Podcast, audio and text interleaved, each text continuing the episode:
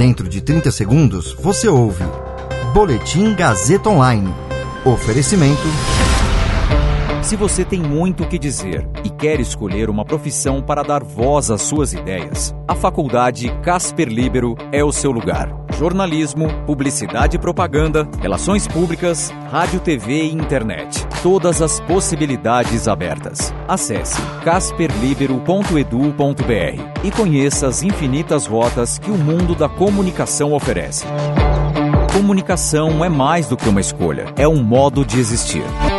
Agora você fica bem informado e atualizado. Está no ar o Boletim Gazeta Online. Departamento Intersindical de Estatística e Estudos Socioeconômicos aponta que preço da cesta básica subiu em 13 das 17 capitais pesquisadas. Alta da gasolina pesa e inflação oficial registra a maior taxa para o mês de agosto desde 2000. Eu sou Caio Melo e você ouve agora o Boletim Gazeta Online.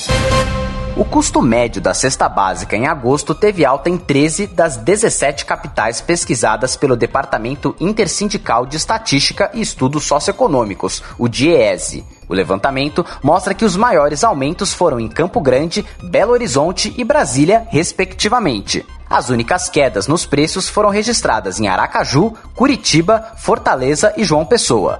A cesta mais cara é a de Porto Alegre, a mais barata é a de Aracaju. Entre os produtos que ajudaram a puxar a alta no custo está o café em pó, que subiu em todas as capitais. O açúcar teve alta em 16 capitais. Já o litro do leite integral subiu em 14 capitais pesquisadas.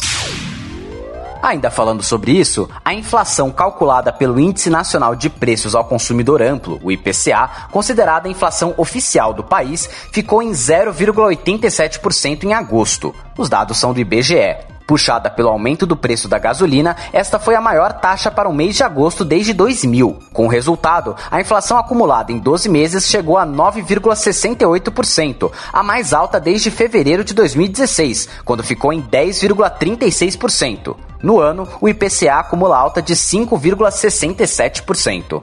Desde março, o indicador acumulado em 12 meses tem ficado cada vez mais acima do teto da meta estabelecida pelo governo para a inflação deste ano, que é de 5,25%. A inflação está cada vez mais disseminada, ou seja, atingindo cada vez mais itens de consumo do brasileiro. Dos nove grupos de produtos e serviços pesquisados pelo IBGE para a composição do IPCA, oito registraram aumento de preços em agosto. O único grupo com deflação em agosto foi o de saúde e cuidados pessoais. Este boletim contou com suporte técnico de Agnoel Santiago, supervisão técnica de Roberto Vilela. Coordenação: Renato Tavares. Direção da Faculdade Casper Liber e Gazeta Online, Wellington Andrade.